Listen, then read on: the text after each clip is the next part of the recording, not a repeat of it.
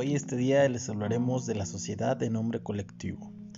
La responsabilidad subsidiaria implica que los terceros que celebran operaciones con la sociedad deberían reclamar primero a la sociedad y si ésta no les responde podrán actuar mediante juicio contra el patrimonio de los socios.